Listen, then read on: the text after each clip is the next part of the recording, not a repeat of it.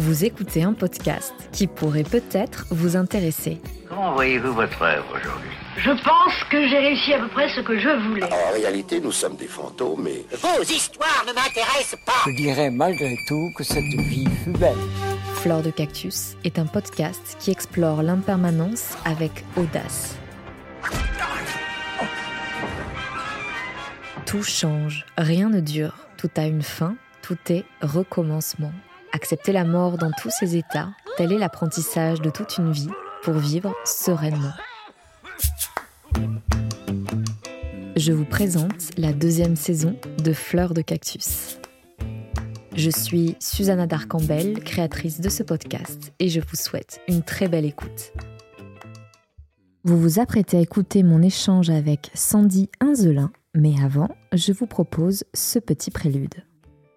Quand j'ai commencé à étudier le bouddhisme, je butais très souvent sur le concept de vacuité. La vacuité est la nature ultime des phénomènes. Cette phrase résonne dans beaucoup d'enseignements, ou sort de la bouche de certains adeptes comme si ça tombait sous le sens, leur permettant parfois de justifier l'absurdité de leurs actions ou même leur irresponsabilité. Comme rien n'existe, je n'existe pas, et donc mes actes ne sont que le reflet d'une illusion. Or, le concept de vacuité est bien plus complexe que cela, et c'est une approche très fine de l'expérience du réel et qui redéfinit notre responsabilité envers les autres. Selon le bouddhisme, rien n'existe en soi. Rien n'existe de manière indépendante, autonome et permanente. Les humains sont dépendants des animaux. Les animaux dépendants des humains.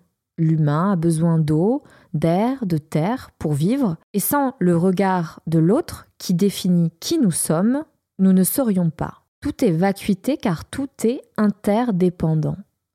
Pour décrire le concept d'interdépendance, je vais vous lire un court extrait d'une conférence donnée par Thich Nhat moine vietnamien, initiateur du bouddhisme zen en France. Il définit ici le concept d'inter-être. Si vous êtes poète, dit-il, vous verrez clairement un nuage flotter dans cette feuille de papier. Sans nuage, il n'y aurait pas de pluie. Sans pluie, les arbres ne pousseraient pas. Et sans arbres, nous ne pourrions pas faire de papier. En regardant encore plus en profondeur dans cette feuille de papier, nous y voyons aussi le soleil. Sans soleil, la forêt ne pourrait pousser. En fait, rien ne pourrait pousser. Nous ne pourrions pas nous développer. En continuant d'observer, nous découvrons également le bûcheron qui a coupé l'arbre et l'a amené à la fabrique de papier. Et nous voyons aussi le blé. Nous savons que cet homme n'aurait pu vivre sans son pain quotidien. C'est pourquoi le blé qui a servi à la confection du pain, dont s'est nourri le bûcheron, est présent dans cette feuille de papier. Et le père et la mère du bûcheron y sont également. Si nous observons de cette manière, nous remarquons que sans tous ces éléments, cette feuille de papier ne pourrait exister. En examinant encore plus profondément, nous y découvrons aussi notre présence. Ce n'est pas difficile à voir. Lorsque nous regardons cette feuille, celle-ci fait partie de notre perception. Votre esprit s'y trouve et le mien aussi. Tout coexiste avec cette feuille de papier. D'autre part, la vacuité est aussi impermanence. Comme je le dis souvent dans l'introduction de ce podcast, rien ne dure, rien n'est permanent, tout a une fin, chaque chose meurt, les saisons passent, nos émotions passent. Et donc, on comprend peut-être un peu plus pourquoi méditer sur le concept de vacuité permet de dissiper notre attachement au phénomène, notre attachement à notre vie, notre attachement à notre ego. Et donc de se libérer de la souffrance, car la souffrance ne serait que la résultante de cet attachement. You take the blue pill, the story ends. You wake up in your bed and believe whatever you want to believe. You take the red pill, you stay in Wonderland, and I show you how deep the rabbit hole goes. Vous verrez que vous avez l'impression de comprendre quelques secondes ce concept de vacuité et pouf, vous revenez dans la matrice, ancré dans une réalité solide où nos émotions semblent si tangibles, si figées dans notre corps et dans notre esprit que on a l'impression que c'est la réalité. Et c'est là que toute la complexité de la vacuité prend forme, car le concept de vacuité n'existe que parce qu'il y aurait des phénomènes réels. La voie du sage, telle qu'elle est prônée par le bouddhisme, ne demeurera ni dans l'être, ni dans le non-être. Donc euh, la vacuité, c'est bien plus compliqué qu'on ne le pense de prime abord. c'est la raison pour laquelle je me suis intéressée au yoga tibétain, qui propose un chemin spirituel peut-être plus pragmatique et concret à travers le mouvement. Ce yoga tibétain qui euh, a été promu par Tartang Tulku, lama tibétain issu de l'école Nigma, invite à réhabiter notre corps, à accueillir nos émotions et nos sensations, et donc par le mouvement qui se manifeste par des postures, par des exercices de respiration et aussi d'automassage. Le yoga tibétain est bien une pratique boutique et nous verrons avec Sandy comment ce yoga permet de se libérer de la souffrance et atteindre peut-être un jour l'éveil. Bienvenue Sandy sur Fleur de Cactus. C'est la deuxième fois que tu interviens sur ce podcast. Merci de nous éclairer sur des questions fondamentales liées à l'impermanence qui est le sujet de Fleur de Cactus. Tu es en effet docteur en philosophie, tu es spécialisé en philosophie bouddhique. Tu as écrit un livre Tous les êtres sont des Bouddhas, issu de ta thèse de doctorat sur l'étude de la nature de Bouddha, c'est-à-dire une exploration et une compréhension de ce que peut bien être l'éveil. Aujourd'hui, nous allons parler du yoga tibétain Kumye que tu pratiques et enseignes depuis plusieurs années. Sandy, peux-tu d'abord nous expliquer ce qu'est Kumye et nous présenter son instigateur qui est Tartang Tulku et qui en a fait la promotion euh, en Occident. Bonjour, merci pour euh, l'invitation, la deuxième effectivement. Donc je suis ravie de revenir pour parler de, de. Effectivement, c'est une pratique que j'aime beaucoup, que j'ai découvert en, en 2013, je crois, euh, donc Kumye, c'est un, c'est du tibétain. Kumye, ce sont deux mots tibétains, et en fait, ça renvoie à une pratique euh, qu'on désigne généralement par un yoga. on parle du yoga tibétain. Il y a plusieurs formes de yoga tibétain, et Kumye, c'est l'un d'entre eux. Donc Kum, en fait, c'est un mot tibétain qui veut dire euh, corps, un corps espace, parce que c'est ce qu'on va chercher dans la pratique. On va chercher, on va pratiquer pour avoir un autre rapport à notre propre corps. Euh, puisque sa véritable nature, c'est l'espace. Et euh, nier, on peut le traduire par massage. Donc en fait, kum nier, c'est on va essayer d'avoir un autre rapport à notre propre corps en faisant des exercices qui vont permettre de masser notre expérience intérieure. Autrement dit, on va beaucoup, euh, on va beaucoup accentuer le fait d'avoir des ressentis, de, des sensations, et c'est ça justement qui va permettre de brasser de purifier, de clarifier l'expérience interne et qui va permettre d'avoir une autre perception. Et donc, Tartang Tulku, c'est celui qui, euh, qui l'a redécouvert quelque part et qui a voulu le remettre euh, à l'ordre du jour dans la culture occidentale? Alors, Tartan Tulku, effectivement, donc c'est un Tibétain qui est né en 1935 et après il est arrivé en Occident. Et c'est pas vraiment qu'il a redécouvert Kumni, en fait, c'est des exercices qu'il a reçus lui-même euh, pendant son éducation, puisque bon, le, mot Tulku, en fait, ça veut dire qu'il a été reconnu comme la réincarnation d'un grand maître, donc il a reçu une éducation spécifique depuis très jeune. Et euh, parmi cette éducation, enfin, au sein de cette éducation, donc il y avait des, exercices corporels. Après, sa particularité, quand il est arrivé en Occident, donc il s'est établi aux États-Unis, enfin, euh, vers San Francisco, et en fait, il s'est rendu compte que les Occidentaux avaient vraiment besoin d'exercices corporels. Il a adapté ce qu'il a reçu pour que ce soit le plus digeste possible, tout en restant efficace euh, pour nous, en fait. Donc, c'est pas vraiment redécouvert. On va dire qu'il y a une adaptation de ce qu'il a reçu. D'accord. Et est-ce que tu peux nous expliquer en quoi ces exercices, euh, en, quoi ils en, quoi ils consistent concrètement? Parce que tu as parlé de massage intérieur. Oui. Comment on peut euh, se masser intérieurement? Un massage intérieur, bon, le massage de toute façon, euh, enfin. parce que généralement, on parle de massage, on, imagine au moins deux personnes. On imagine le massage plutôt externe. C'est pour ça que je dis massage intérieur. Mais euh, alors, pour commencer depuis le début, comme je l'ai dit tout à l'heure, c'est une forme de yoga. Bon, même si initialement on parlait plus de relaxation tibétaine que de yoga pour pas qu'il y ait de méprise, parce que ça ressemble pas à un yoga euh, tel qu'on peut en avoir. Euh, enfin, les représentations visuelles du yoga, c'est pas c'est pas Kumye. Donc, mais quand même, le point commun qu'il y a entre cette pratique et les autres formes de yoga qu'on peut trouver un peu partout, c'est qu'on va travailler donc avec le corps. Donc, on va faire des postures, des mouvements, des exercices de respiration, des visualisations, Voilà, donc ça, c'est un peu, le, j'ai envie de dire, le socle commun de toute pratique de, yoga. Et après, donc là où on met l'accent et qu'on ne va pas forcément retrouver dans d'autres pratiques, c'est qu'on va le faire de manière très lente. C'est pas forcément des exercices très compliqués. Quand on regarde dans le livre, c'est quand même euh, relativement simple. Hein. c'est accessible euh, pour tous. Finalement, il n'y a pas besoin d'être dans une condition euh, physique spécifique. Et donc l'idée justement de cette lenteur et de cette simplicité au niveau des mouvements, mais qui en même temps sont particulièrement choisis parce que ça, ça comment dire, ça, travaille sur des zones particulières du corps, eh c'est ça qui va permettre de fluidifier notre expérience corporelle finalement, de trouver davantage de ressenti au sein de son expérience. Et c'est ça qu'on désigne par le thème massage, parce que par exemple, quand vous vous faites masser, euh, ou quand on fait quelque chose de très agréable au niveau euh, sensoriel, corporel, eh bien, on sent bien que l'expérience intérieure, elle est différente. On se sent différent. Il suffit de faire un massage d'une heure, on sent bien qu'intérieurement, c'est différent. Bah là, finalement, on va dire l'objectif est à peu près similaire, sauf qu'on est tout seul. Et c'est à travers les mouvements, etc., qu'on va réussir à, créer une autre ambiance, un tout autre environnement intérieur, grâce à ces mouvements, grâce à la respiration, et grâce surtout à cette attention particulière qu'on va mettre euh, sur les ressentis. Hmm. Mais tu parles de ressenti, et euh, justement, c'est là où je voulais en venir. Quand j'ai lu l'introduction de son livre, euh, donc le yoga tibétain euh, Kumye, qui explique les vertus de ce yoga, j'ai repéré un champ lexical très proche de la sensation agréable. Je t'avais dit au téléphone du plaisir. Oui. Et je vais juste lire une phrase. Quand nous utilisons vraiment nos sens, toutes les parties de notre corps se mettent à vibrer de vie et de santé, tous nos sens se dilatent d'une façon subtile qui accroît notre plaisir.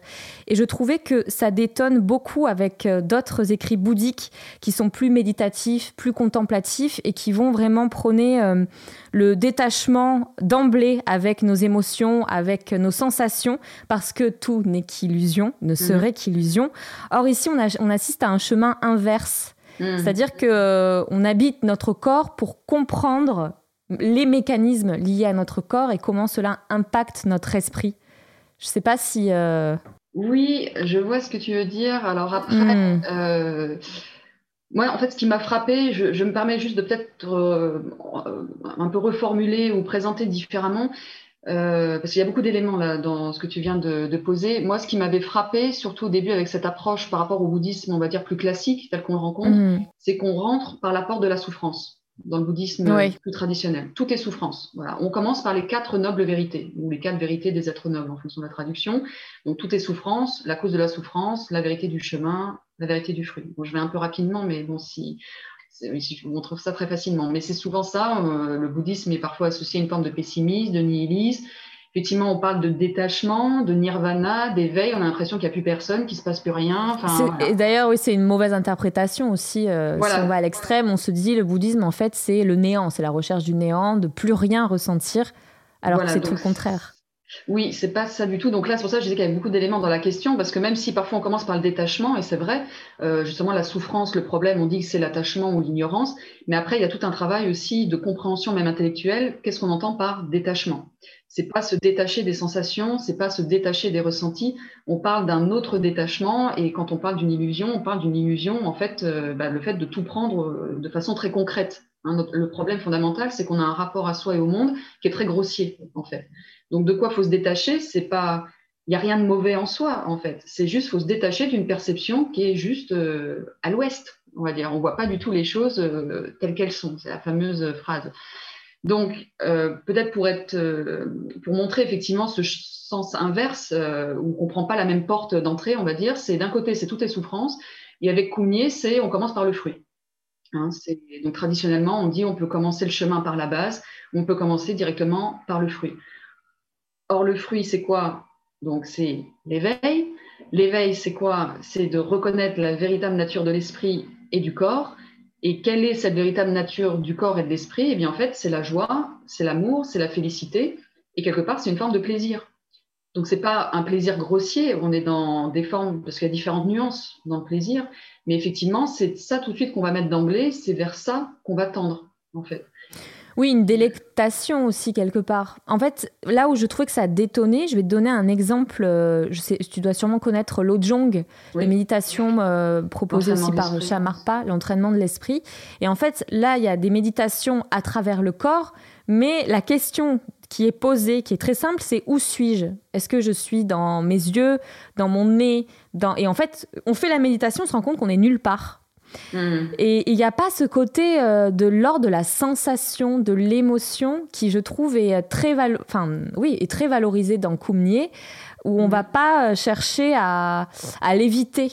Tu vois ce que je veux dire? On va au contraire l'accueillir, la ressentir, voir où euh, cette émotion va, va surgir dans notre corps, si c'est dans notre poitrine, si c'est dans notre tête, si on... Et donc, euh, je trouvais ça très intéressant et, très bienveillant, en fait. Parce que d'emblée, nos émotions sont quand même euh, prises sous l'aile et, on va, et après, on va le voir dans la suite de l'entretien, mais le, but, c'est de, de, se détacher, de lâcher prise. alors, détacher, disons que ça va être d'accueillir. Moi, je préfère dire c'est fluidifier. Quand je mmh, suis dans le langage du corps, j'aime bien dire fluidifier. Effectivement, on passe par l'accueil et la fluidification. Parce que souvent, euh, les émotions, euh, alors, soit on n'est même pas conscient du mécanisme, en fait, on est tout de suite dans la réaction émotionnelle et ça a déjà pris des proportions, on ne sait même plus d'où ça vient. Donc, c'est déjà d'aller à la source, en fait. Parce que si on veut résoudre les problèmes, il faut aller à la source du problème. Donc, euh, si on va jamais voir, bon, bah, ça, ça risque d'être compliqué.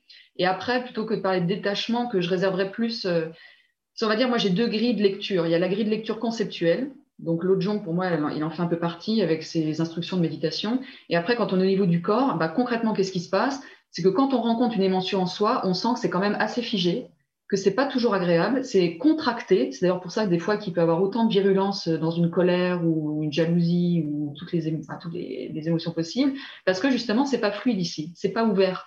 C'est une blessure, c'est le fruit d'une blessure, d'un euh, oui de, quelque chose qu'on n'a pas digéré.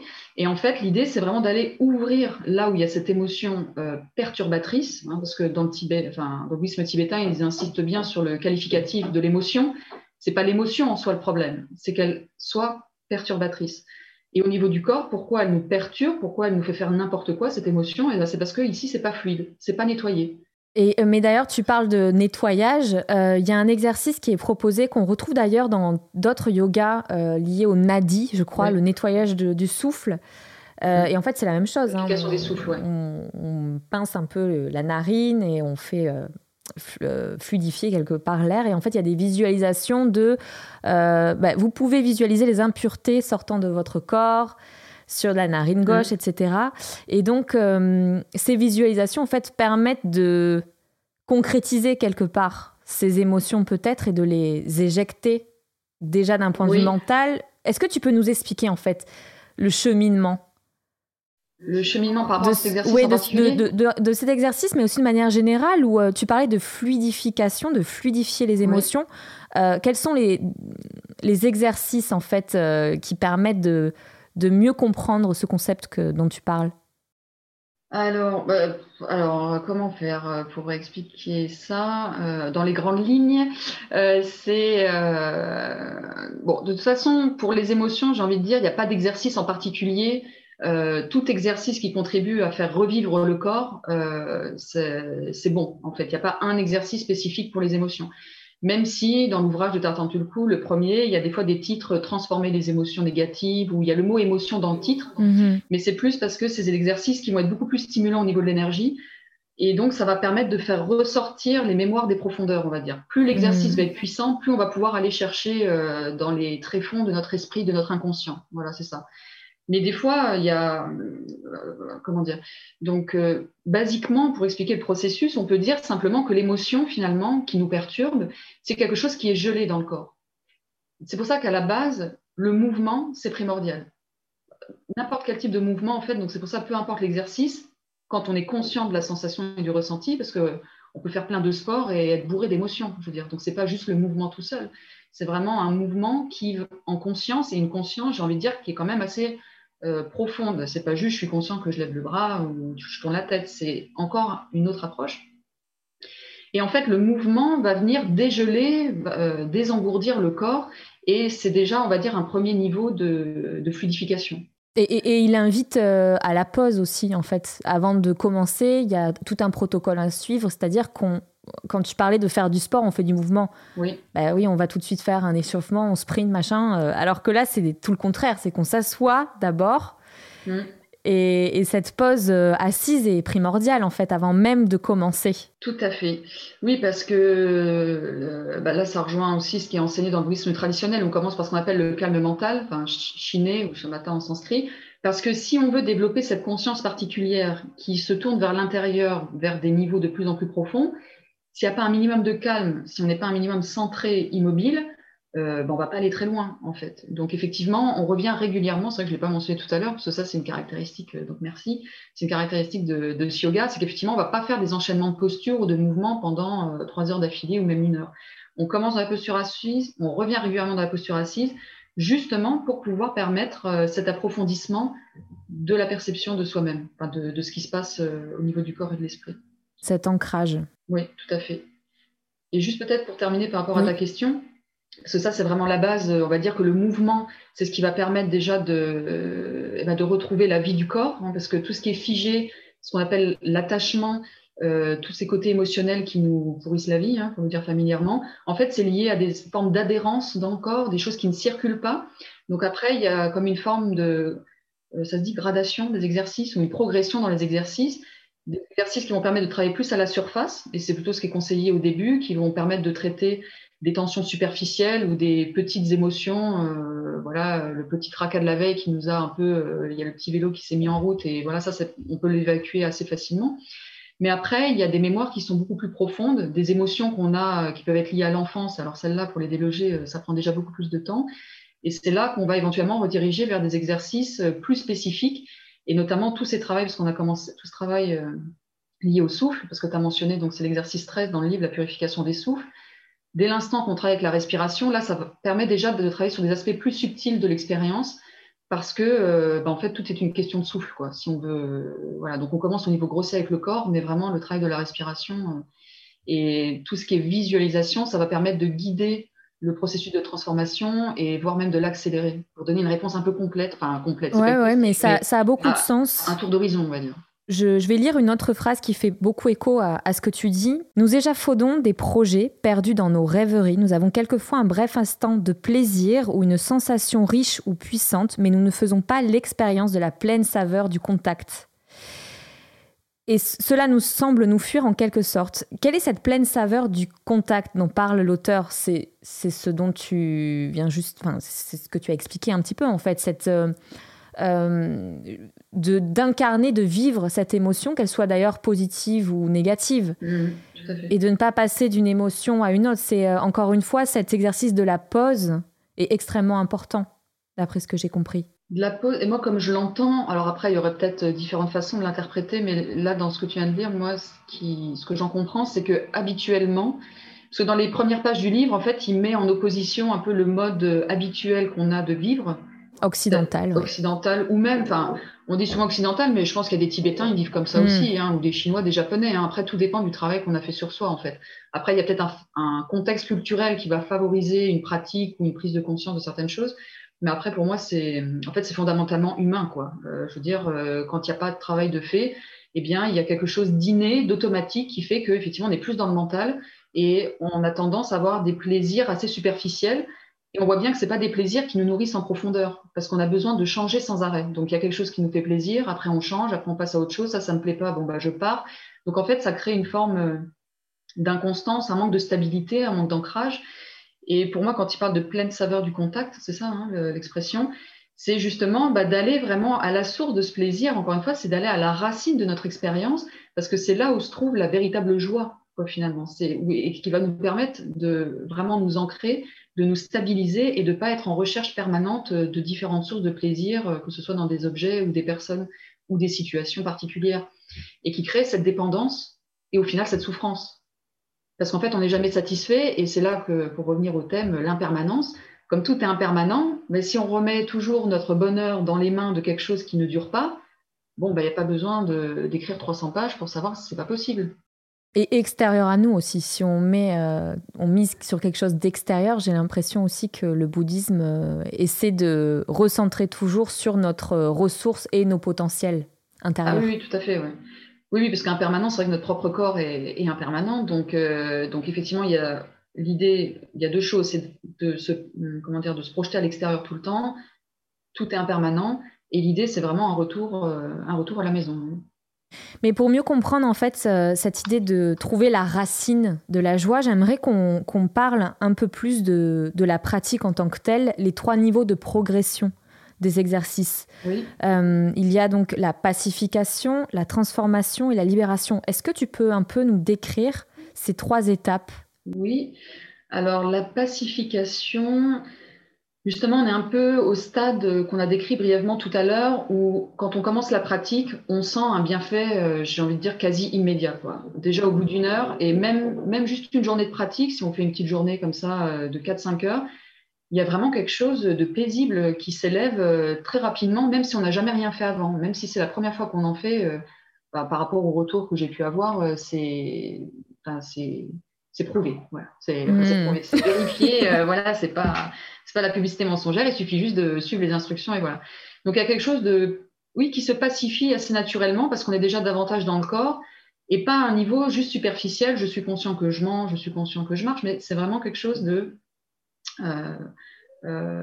oui, de plus intériorisé qui fait qu'il y a quelque chose. Euh, moi, j'aime bien parler de dire, enfin, oui, j'aime bien dire, en fait, il y a un espace intérieur qui s'ouvre. Et dès l'instant qu'il y a plus d'espace à l'intérieur, bah forcément, on se sent, enfin, c'est beaucoup plus agréable. Un peu comme si on a un vêtement trop étroit, bah, on n'est pas bien dedans, on ne peut pas respirer, ça nous pollue l'esprit, ou, ou après, si on vit dans un petit espace euh, sans lumière, euh, bon, bah, c'est pas agréable. Donc, le corps, c'est un peu pareil. Donc, une fois qu'il y a plus d'aisance dans le corps, bah, tout de suite, ça change énormément de perspective. Donc, ça, c'est le premier euh, niveau, entre guillemets, hein, même si, bon, c'est juste une manière pédagogique de présenter. Schématiser, oui. Mmh. voilà.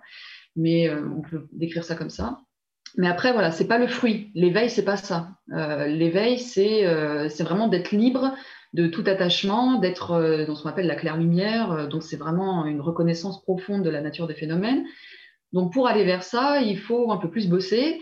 Et c'est ce qu'on appelle le stade de la transformation. Donc euh, transformation ou purification justement des mémoires ou des tendances samskariques qui sont un peu plus enracinées et qui demandent un peu plus d'efforts pour être délogées. Donc voilà, ça c'est le deuxième niveau de pratique. Donc on va insérer des outils supplémentaires on va éventuellement focaliser sur des, euh, exercices plus spécifiques. Tu peux donner un exemple? Alors un exemple, disent, euh, bah, ce sont des exercices qui vont, c'est ce que je disais un peu tout à l'heure déjà pour les émotions, qui vont aller mobiliser plus d'énergie, enfin qui vont, qui vont être plus forts au niveau du travail du souffle aussi. Il y aura des visualisations peut-être un peu plus complexes à mettre en place. Donc c'est des choses qui ne sont pas forcément les plus évidentes pour un débutant. Un débutant, si on lui dit de, lever les bras, parce que par exemple il y a un exercice, on lève les bras, on fait ça, enfin, c'est quelque chose d'assez universel, ou par exemple, l'exercice 17, on tourne la tête et c'est tout. Enfin, je veux dire, il y a des exercices, il n'y a rien de plus simple. Hein. Euh, bon, bah là, il n'y a pas. Enfin, j'allais dire, ça déjà, c'est très compliqué pour beaucoup de personnes en fait, parce qu'on se rend compte que juste de faire ça, on part tout le temps. Donc, euh, c'est ça qui fait qu'on n'est pas dans une forme de paix. Donc après, les exercices, c'est oui, introduire les visualisations. Déjà, l'exercice 13 que tu as mentionné tout à l'heure, euh, c'est déjà un niveau, mine de rien, qui n'est pas à la portée de tous. Enfin, on peut se demander qu'est-ce qu'on fait là d'alterner la purification du souffle par les narines, avec les visualisations, tout ça. Donc euh, voilà, en fait, il n'y a rien de sorcier. Hein. C'est juste que c'est plus avancé parce que notre esprit est tellement instable que si on lui donne trop d'instructions, euh, soit il comprend même pas ce qu'on fait, ou il va être en train, toujours en train de se demander mais pourquoi ça, et pourquoi il faut être en rétention de souffle, et pourquoi ta visualisation et tout ça. Et euh, donc c'est pour ça qu'on dit que c'est plus avancé, mais il n'y a pas j'allais dire, il n'y a pas de secret. Enfin, c'est pas, c'est simple, mais en même temps, c'est compliqué pour notre esprit. Et à quel moment intervient donc la, cette troisième étape de la libération? La bah, libération, c'est le fruit. Mais alors ça, on, c'est le travail de toute une vie. Ah oui, oui c'est le travail de toute une vie, oui, oui, euh, ça tout à fait. Puis en plus, j'ai envie de dire, c'est le travail de chaque instant, parce que il y a des moments, c'est l'ouverture totale, enfin tout va bien, et puis après il arrive un truc dans votre vie euh, le lendemain euh, qui fait que ça peut se refermer. Donc je veux dire, c'est une vigilance euh, à chaque instant, il n'y a rien d'acquis. Enfin, si, s'il y a quelque chose d'acquis quand même, c'est que plus on comprend les mécanismes et les fonctionnements, plus on sait comment se relever. Plus vite on se relève en fait.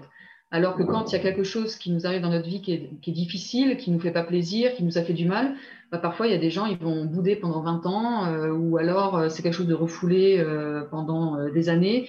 Et euh, quand même, ce qui est acquis, à mon sens, dans la pratique, c'est que quand on a compris les mécanismes et qu'on sait comment ça marche, euh, ben, on ne se fait plus avoir à rester dans, l'ombre ou dans une forme de fermeture pendant longtemps.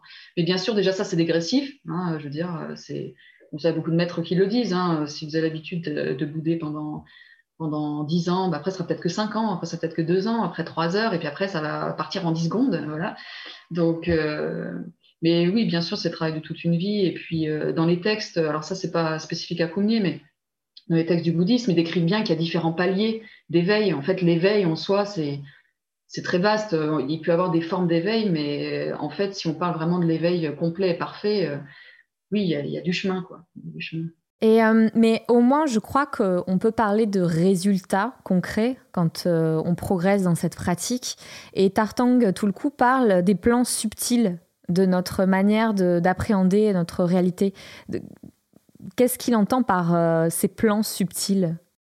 Alors, il faudrait que je vois dans le contexte, euh, mais les plans. Je crois que c'est euh, quand il parle de l'intuition, en fait, où tu vois, il y a une sorte de, de, subtilité euh, de notre, euh, de notre peut-être esprit. Je ne sais pas euh, comment on peut parler d'ailleurs de. Parce le bouddhisme, il n'y a pas vraiment de, de mots pour ça. C'est les, les, Occidentaux qui ont inventé ça pour parler du bouddhisme.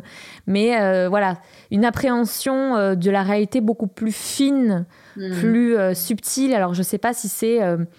donc l'intuition, mais peut-être être plus à même d'être empathique avec l'autre, ou de, peut-être même appréhender, prévenir Moi, ce qui m'est venu en premier, c'est déjà l'aspect corporel. C'est déjà bah, d'être en contact avec le corps énergétique euh, et pas seulement le corps physique. Donc ça, c'est déjà un plan subtil de l'être. Hein, parce que l'être, en fait, ça inclut euh, tous les phénomènes. Enfin, ça inclut toute la manifestation, finalement. Donc déjà, avec cette pratique-là, ce qu'on peut aborder euh, avec la pratique, c'est de voir qu'il y a des aspects plus subtils déjà en nous-mêmes. C'est d'ailleurs l'accès à cet aspect subtil chez nous, on va dire, qui va permettre de dénouer plus rapidement tout ce qui nous enchaîne finalement, tout ce qui nous fait, souffrir. Donc ça, c'est un premier aspect. Et effectivement, euh, le corps, c'est pas que de la matière inerte, euh, donc il y a bien de l'énergie et il y a de l'information aussi. Donc euh, ça nous permet d'accéder à d'autres plans de la conscience, on va dire, euh, justement, c'est tout l'intérêt de ce travail corporel d'ailleurs. Hein, si, on n'est pas assez près, juste la méditation assise, parfois, ça ne suffit pas pour accéder justement à cette fameuse nature de l'esprit. Autrement dit, on pourrait dire à d'autres plans de nous-mêmes.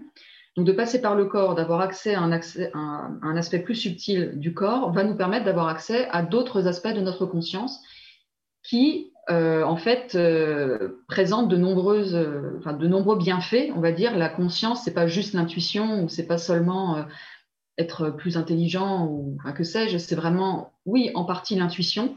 Donc, Tartantuku insiste énormément là-dessus que une fois qu'il y a un autre rapport au corps, il y a vraiment, on devient son propre conseiller, en fait, son propre guide, parce qu'effectivement, il y a une forme d'intuition qui s'élève et on sait ce qui est bon pour soi déjà. Notre, cas, notre corps parle en fait. Exactement, c'est notre propre guide. Hein, il le dit souvent, il ne remet pas en cause euh, le rôle d'un maître extérieur, parce que l'exemple des gens qui sont des gens euh, là pour nous guider, c'est hyper précieux. Mais quand même, le but hein, dans ce type de pratique, c'est d'être son propre maître, de trouver son maître intérieur. Donc, euh, donc lui, il parle de corps de connaissance. Voilà, que le corps, il y a une forme de connaissance liée à ça. Donc ça, c'est déjà un aspect, lui, qui met beaucoup en avant, effectivement, cette intuition. Et après, euh, bah, parmi les autres qualités de l'esprit qui sont mises en avant, effectivement, c'est, alors plus qu'empathie, même, c'est la compassion. Parce qu'une fois qu'on développe cet autre rapport au corps qui est beaucoup plus subtil, en fait, automatiquement, notre rapport à la manifestation, à l'autre, déjà, sans parler de la manifestation à l'autre est différent aussi. On va être beaucoup plus euh, sensitif, on va percevoir beaucoup plus de choses. Et en fait, on va se rendre compte que si je fais de mal à l'autre, si je fais du mal à l'autre, en fait, je fais du mal à moi-même et ce que je ressens euh, potentiellement l'autre aussi en fait. Si je suis passée par telle étape de la vie c'est quelque chose en fait que tout le monde connaît. Donc il y a peut-être une forme d'humilité aussi qui s'élève. À tout... alors oui ça c'est sûr euh, d'être passé par certaines étapes soi-même on se rend compte que bah oui on se rend compte de la difficulté parfois de certaines situations. Donc euh, c'est sûr que ça fait ça réduit beaucoup l'arrogance ou l'orgueil. Mais aussi là par rapport à ta remarque c'est que quand soi-même on est passé par certaines situations quand on rencontre quelqu'un qui passe par quelque chose de similaire, euh, bon, bah, on va savoir comment, euh, comment l'accompagner. Donc, euh, effectivement, il y a. Et ça s'applique à toute forme de situation, et en sachant que, comme il y a énormément de situations possibles dans la vie, finalement, hein, on peut, heureusement, enfin, heureusement, j'en sais rien, mais si on devait passer par toutes les situations de souffrance possibles pour pouvoir accompagner l'autre, Bon, voilà, je ne sais pas si je signe, hein, moi, parce que. Ou peut-être que c'est déjà le cas, puisqu'ils disent qu'il y a déjà eu plusieurs vies avant. Bon, bref, partir là-dedans. Mais le plus important pour moi, c'est de comprendre comment ça marche, les liens corps-esprit. Parce que finalement, quelle que soit la situation qu'on traverse, la base, c'est la même. Et c'est ça qui fait que quand soi-même on le trouve, après, eh bien, on peut accompagner, j'ai envie de dire, quasiment n'importe qui. Bien sûr, sauf il faut qu'il y ait une connexion. Hein. C'est comme euh, l'amour, les amis. Euh, voilà, on n'est pas forcément, on va pas prendre un verre avec tout son village tout le temps. Mais, euh, je, me posais la question euh, bah, en lisant tes travaux, en allant sur ton site où tu proposes euh, des cours de yoga, des cours de philosophie. Il y a un côté très pragmatique dans ton chemin et dans ta manière de, bah, d'appréhender les choses. Et d'ailleurs, c'est très appréciable parce que quand on parle avec un philosophe ou une philosophe très ancré dans les travaux de l'université, etc., ça peut être vite euh, bah, pompeux ou même décalé à la réalité. Et, j'aime particulièrement en fait ce, que tu proposes euh, avec bah, ton regard et, les exercices pratiques en tant que professeur de yoga. Et je me suis posé la question comment et pourquoi tu t'es tourné vers ce yoga? À quel moment de ta vie euh, tu as réussi à lier philosophie, donc théorie, et pratique? Et pratique. Euh, alors ça, euh, ce lien entre théorie et pratique, c'est présent vraiment depuis le début de, mes recherches, puisque dans mon parcours initialement, donc moi j'ai pas fait des études de philo, j'ai fait des études d'économie, et donc l'économie, euh, enfin on va dire depuis très jeune, moi il y a un rapport pratique à la vie. je veux dire, j'étais pas perdue dans des réflexions très jeunes. Hein. J'aimais pas lire d'ailleurs. Enfin moi c'était l'expérience, le voyage, l'action, voilà. Et à un moment donné, je me suis rendu compte, bah, avant d'avoir une action efficace, il faut peut-être s'intéresser à ce qui se passe dans l'esprit, puisque l'action, c'est le prolongement de l'esprit. Donc, euh, quand j'ai découvert euh, le bouddhisme, je me suis rendu compte que là, on était en plein dans la science de l'esprit, donc c'était parfait. Et quand j'ai commencé mes études de philosophie, il y avait déjà ce souhait de voir comment la théorie ou les textes pouvaient enrichir la pratique. Ça, ça a toujours été mon axe depuis le début puisque euh, d'être juste dans l'érudition, ça m'a jamais intéressé en fait. Euh, c'est pas ma voie en fait. Mais par contre, ce que je trouvais intéressant euh, au début, c'est que l'érudition pouvait vraiment permettre d'avoir une pratique plus éclairée et plus profonde. Parce qu'à l'époque, ben, on me disait des, enfin j'entendais hein, des, des instructions, on va dire, qui paraissaient très profondes et tout, mais le discours théorique derrière, pour moi, il n'était pas très clair. Euh, et, voilà, donc c'était ça un peu l'impulsion. Comme euh, atteindre l'éveil, euh, ce qu'est l'éveil, c'est d'ailleurs ça qui t'a motivé à écrire ah bah complètement, un, livre. Par exemple, dire on est déjà un Bouddha, assieds-toi et visualise que tu es déjà un Bouddha, bon bah ça, moi je sais pas faire. Enfin, je veux dire, maintenant aujourd'hui je saurais mieux comment m'y prendre, mais à l'époque, non, pour moi, c'était, je pouvais pas juste marcher sur la confiance avec ça. Enfin, j'avais pas le karma pour ça. Après, il y a des gens, peut-être que ça suffit, mais moi non, en tout cas.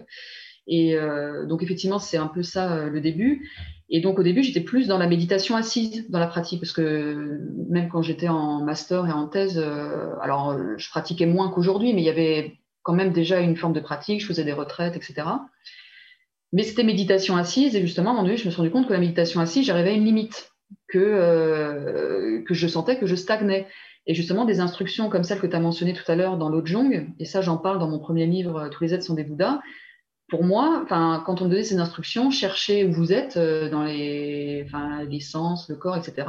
C'est que moi, j'ai l'impression de rester quand même à un niveau mental, en fait, quand j'appliquais ces instructions. Et que ça transforme, ça ne changeait rien. Et puis c'est quelque chose que qu'on peut, euh, je pense, expérimenter quand on est moine ou quand on se donne totalement une vie monastique. Et, mmh. euh, justement, c'est plus une pratique pratico-pratique inscrite dans une vie où euh, on travaille, où on est en interaction avec des gens, avec sa famille en permanence, etc.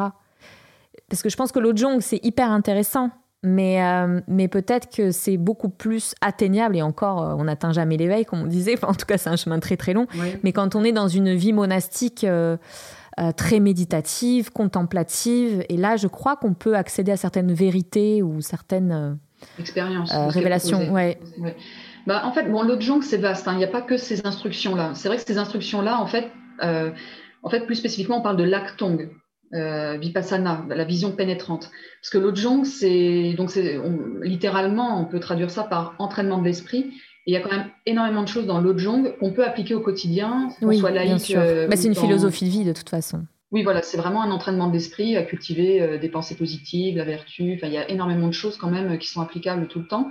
Donc, euh, je me demande même si les instructions que tu as données, on les trouve dans l'autre jongle. Je ne sais plus où c'est exactement. Ouais, c'est bon. parce que dans tu as mentionné le livre de Chamarpa, effectivement, lui, je crois qu'il n'en parle. Mais euh, la pratique de l'acton, généralement, euh, c'est pas du tout ce qu'on fait en premier, quoi. Ça demande déjà beaucoup de pacification mentale, justement, pour pas être que euh, dans le mental. Donc, c'est déjà des instructions très avancées.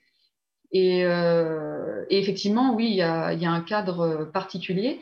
Mais pour moi, enfin, la réponse que je donne, mais ça n'engage que moi, c'est que un moment, parce que bon, il y a des moments, enfin, moi, j'ai quand même, enfin, je suis pas nonne, mais bon, des fois, je me compare un peu à une ermite en ville. Enfin, voilà, enfin, je suis quand même plus dans le retrait que voilà. Et euh, moi, quand même, ce dont j'avais vraiment besoin, c'était de passer par le corps. C'est-à-dire que même si euh, j'avais des conditions de retraite, euh, c'était quand même des instructions. Alors après, je suis jeune, j'ai pas, enfin voilà, c'est aussi tout. Enfin, faut pratiquer beaucoup, donc je prétends pas avoir tout fait comme il faut. Mais quand même, moi, à un moment donné, pour répondre à ta question, c'est pourquoi je me suis intéressée à Koumier, c'est qu'à un moment donné, je me suis dit, il faut vraiment que je passe par le corps, parce que déjà, je sentais qu'il y avait des choses qui se passaient et que j'avais pas les réponses euh, dans, dans, ce type de texte. Donc, euh, j'étais un peu, on va dire, livrée à moi-même. Et euh, mon souhait aussi, c'est d'avoir un yoga qui soit relié, tant qu'à faire, à la tradition du bouddhisme. Parce que que bah, c'est mon sujet de recherche principal. Bon, bien sûr, je m'intéresse à d'autres traditions aussi, mais pour avoir un maximum de cohérence. Bon, c'était une longue réponse, hein, mais c'est... Super. Et je voudrais quand même commencer à conclure le podcast et notre entretien. Et il y a une question qui me taraudait. Euh, concernant ce, yoga tibétain Kumye où donc euh, on va essayer de chercher l'harmonie à travers le mouvement, à essayer de trouver un état euh, ben, presque de l'extase, j'ai envie de dire, parce qu'il utilise quand même un vocabulaire, j'y reviens dessus, mais ça m'a ça m'a impressionné parce que ça change de ce qu'on peut lire. Et mais alors comment fait-on pour ne pas s'attacher à cet état? Tu ah. vois Et donc, du coup, mm. euh, finalement, de ne pas se libérer euh, ben, de, de, de, notre attachement, en fait, à nos émotions, à nos sensations, à, mm. à la méditation, au bienfait. Enfin, tu vois ce que, où je veux en venir? Oui, oui. Oui, oui, tout à fait. Euh, c'est sûr que les, enfin, le risque, c'est de courir après. Voilà, c'est tellement agréable qu'on veut courir après. Puis il y, y, a un espèce de jeu qui revient. Donc là, on arrive dans des aspects de la pratique, euh, oui, qui sont délicats. Euh, enfin, il y a vraiment tout un travail d'équanimité à faire, c'est-à-dire d'accueillir, euh, d'accueillir ce qui se produit, mais sans être dans la recherche. Donc c'est une discipline à avoir, une vigilance. un peu comme les instructions, c'est pareil, à un moment donné, il faut lâcher les instructions aussi, parce que si on est trop dans les instructions, ben, oui, il y a une forme d'esprit conceptuel qui revient. Donc oui, il y a une vigilance à avoir, il y a une vigilance à avoir là-dessus, complètement. Mais c'est pour ça que je crois que en ayant lu Lo Jong et en, explorant maintenant Kumier, je trouve que ces deux compagnons qui peuvent euh, vraiment interagir ensemble parce qu'il y a, je pense notamment à une méditation que proposait Shamarpa euh, dans Lo Jong. C'est euh, alors ça peut être, ça peut paraître assez glauque. Parce que c'est pour mieux comprendre l'impermanence de l'existence et, comme il dit, break the ego, donc détruire l'ego qui est finalement euh, source de souffrance et d'attachement. Et en fait, c'est une méditation qui passe donc par une visualisation du corps qui est en état de pourrissement, qui pourrit. Et donc on passe par la peau, par euh, ensuite on, commence à voir les muscles, le sang, etc. Et en fait on a, on fait le chemin inverse où on revient dans dans l'état où on est complet et on repart dans le pourrissement. Et donc on, doit faire ça quand même euh, pas mal de fois jusqu'à ce qu'on comprenne en fait que effet on est, on est rien et on est impermanent. Et, euh, et donc, je trouve que c'est, euh, ça peut être très bien en fait de faire les deux en même temps finalement et de se nourrir des, des, deux. Bah, de toute façon, euh, moi, mon parcours se nourrit clairement des deux approches. Hein. Je, enfin, pour moi, elles sont complémentaires en fait. je pense pas, enfin après je peux me tromper, je ne sais pas, il n'y a pas de contrefactuel comme on dit en économie, mais c'est que je pense que j'ai pu autant bénéficier de la pratique de Cougnier parce que j'avais déjà euh, mon bagage, on va dire, euh, entre guillemets, plus traditionnel, parce que Koumé reste traditionnel, mais bon, c'est pas si traditionnel que ça. Enfin, voilà, c'est un entre-deux, on va dire. Euh, et, mais il y en a aussi qui pratiquent Koumé sans avoir ça et ça se passe bien. Mais je veux dire, c'est sûr que. D'ailleurs, j'avais fait un cours en ligne là-dessus, bouddhisme et Koumé, parce que je pense, enfin, dans une certaine mesure, je peux traduire Koumé en bouddhisme plus classique. Et de la même façon, je pense être capable de traduire le bouddhisme plus classique en Koumé. Donc, c'est deux grilles de lecture différentes et qui vont nourrir des aspects différents euh, de notre expérience, en fait. C'est un peu ce que j'ai dit tout à l'heure, il y a deux grilles de lecture pour moi. oui, mm. oui, tout à fait. Et j'aimerais conclure avec cette ultime question. Qu'est-ce que toi, dans ton quotidien, cela t'a apporté, la pratique de Koumnier euh, ben, Alors, moi, c'est clairement le rapport aux émotions. ça, ça m'a énormément aidé cette approche par le ressenti. Et, au passage, d'ailleurs, quand on parle d'éveil, euh, l'éveil euh, le plus complet, euh, bon, ça prend du temps, mais quand même, ce qui est régulièrement répété par, enfin moi, ce que j'ai pu entendre par les maîtres ou ce que je trouve dans les textes, c'est que la première porte, enfin la, première étape de la libération, quand même sur ce chemin d'éveil, c'est de plus être perturbé par les émotions. Et ça, déjà, quand on n'est plus pris par ça, alors je prétends pas ne plus l'être, hein, mais disons que ça, voilà, ça ça a une autre forme, on va dire. Enfin, il y a quelque chose de différent là-dessus. Mais ça, c'est vrai que quand déjà on est plus libre de ça, euh, ça change la vie quand même. Et le fait, euh, donc je dirais que c'est ça en premier. Et euh, quand, quand, tu es face à un deuil, oui. comment, parce que ça arrive à tout le monde, j'espère que c'est pas trop personnel comme question, mais comment du coup, on, quel conseil tu donnerais à, à des personnes qui sont endeuillées qui pour euh, accueillir ses émotions sans s'y attacher et commencer ce, chemin de transformation Oui. Alors bon, je suis pas forcément la personne la mieux placée, même si euh, bien sûr, enfin bien sûr, non, c'est pas forcément évident pour tout le monde, mais, mais, bon, j'ai connu des, deuils. Après, euh, la première chose qui me vient là par rapport à ta question, c'est que le deuil, quand il arrive et si on n'a jamais fait aucun travail, si on n'a fait aucun travail, c'est vrai que c'est quand même une situation qui est quand même particulièrement éprouvante. Donc c'est pas forcément le meilleur moment pour commencer, euh, je dirais. Mais après, si, si c'est le cas, euh, oui, non, je je ne sais pas si je peux me permettre de donner un conseil, euh, si ce n'est que, bah oui, mais bon, c'est un peu bateau, hein, je veux dire, ne pas refouler, accueillir, mais je veux dire, c'est, c'est une situation tellement forte que, bon, bah, oui, on fait au mieux, quoi. je suis désolée, j'ai pas vraiment de réponse. Mais c'est pour ça que je trouve que c'est important le fait que tu dises que il est primordial de faire un travail sur soi, en fait. Ah bah oui, pour se préparer. Parce que la vie, de toute façon, euh, elle peut être très sympa, mais je pense que pour nous tous, il nous attend des trucs pas toujours sympas, en fait. Euh, ça, je crois qu'on ne pourra jamais changer ça, euh, quelle que soit notre tradition spirituelle, notre métier, notre sexe, notre âge, voilà. Notamment la mort. Voilà, ça, au moins, il y a une certitude là-dessus. donc, pour moi, c'est sûr que ça, si on ne prépare pas en amont, à moins d'un coup de peau, voilà, parce qu'on avait pratiqué dans une vie d'avant et ça ressort au moment du passage, euh, je vois pas trop. Euh, je vois, oui, je vois pas trop. C'est quoi l'alternative en fait Désolée, hein, mais euh, faut bosser. faut bosser, c'est le mot de la fin. parce qu'après, parce qu'après le deuil, quand on est déjà sur un chemin, il y a déjà une forme d'apaisement qui peut être possible justement si on a une autre conception de la vie, de se dire que ça continue derrière. Donc le fait justement d'avoir été introduit dans des pratiques d'accompagnement au moment de la mort, après la mort, mais rien que ça, ça peut apporter un réconfort énorme parce que quand on dit que c'est entre guillemets euh, là je reviens dans mon vocabulaire plus économique, une perte sèche, euh, voilà, c'est sûr que ça renforce la douleur. Quoi. Je veux dire, mais si on sait que, enfin, si on sait, si on a la foi, la confiance que ça continue derrière et qu'on qu'on sait un peu comment accompagner, rien que ça, c'est ça peut déjà énormément aider. Mais vous voyez, tu vois, vous voyez, euh, chers spectateurs ou chers youtubeurs, euh, tu vois, euh, on va pas changer de conception euh, le jour où on apprend le décès. Donc c'est pour ça que si on n'a jamais rien fait, c'est vrai que ça peut être très violent hein, ce genre de situation. Et en plus, ça renvoie souvent, j'ai l'impression, à notre propre mort, quoi. Donc bah, là aussi,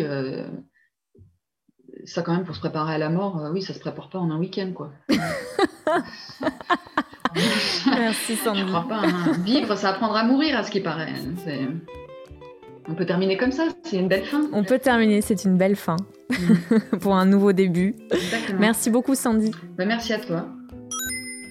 Si cet épisode vous a plu, je vous invite à laisser un avis sur Apple Podcast, 5 étoiles au passage, cela me fera super plaisir comme vous le savez déjà. Suivez l'actualité de Fleurs de Cactus sur mon compte Instagram, Susanna Darcambel. Vous pouvez retrouver le livre de Tartang Tulku euh, en l'achetant en ligne.